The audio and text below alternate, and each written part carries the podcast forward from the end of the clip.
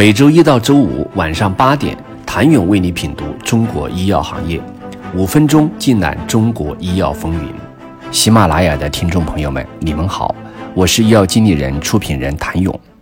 二零二一上半年，五十六家公布业绩预告的 A 股上市药企中，百分之七十预计利润增长，更是有后缀 U 企业或将实现盈利。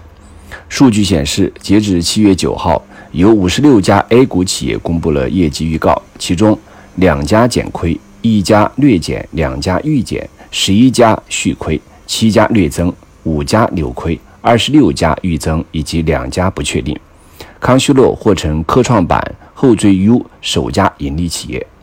热景生物上半年净利润预增七百倍，但这背后还都有个疑问：疫情过后又当如何？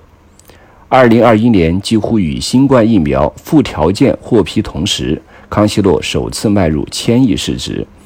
回顾整个上半年，不仅是千亿市值，新冠疫苗还为康希诺带来了首份产品销售收入，更是有可能一举实现盈利，或将成为科创板首家盈利的后缀 U 企业。目前，六家科创板上市后缀为 U 的企业公布了业绩预告。其中仅有康希诺一家为扭亏，但未显示具体数据。不难看出，康希诺在上半年扭亏主要归功于其新冠疫苗的上市销售。事实上，康希诺在一季度就实现了产品销售，一季度营收四点六七亿元，较上年同期增长百分之一万一千四百八十三，归母净利润负。一千一百四十一万元，且重组新型冠状病毒疫苗已获得墨西哥、巴基斯坦等国的紧急使用授权及中国附条件上市批准，对公司的主营业务收入产生积极影响。预计年初至下一报告期期末的累计净利润为正。但从另一方面来看，依靠新冠疫苗盈利的康希诺等，疫情过后该当如何？事实上，就在前不久，康希诺的 MCV 二脑膜炎球菌二价结合疫苗刚刚获批上市。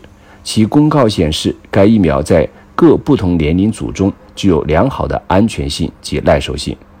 此外，康希诺另一款脑膜炎球菌疫苗 MCV 四也在新药上市审批中。疫苗股的估值一般来说较高，说明国内投资者对疫苗企业未来的发展较为乐观。疫苗股不是纯粹的概念炒作，因为未来的业绩可以预期。新冠疫苗的估值重点在于新冠疫苗利润的持续性，目前来看可能持续较多年，但未来市场竞争格局可能变化，价格可能变化。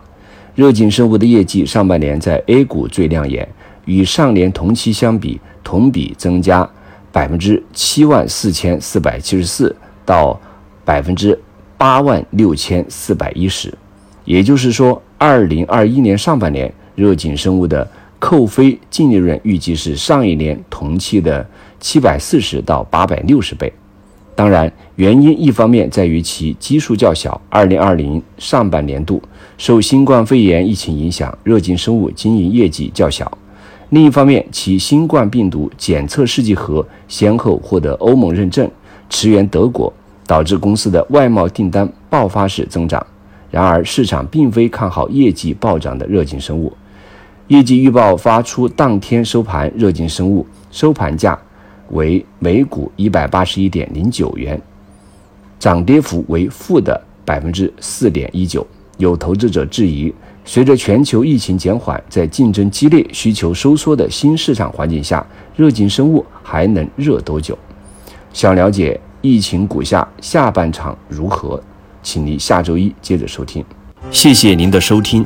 想了解更多最新鲜的行业资讯、市场动态、政策分析，请扫描二维码或添加医药经理人微信公众号“医药经理人”——医药行业的新闻与资源中心。我是谭勇，周一见。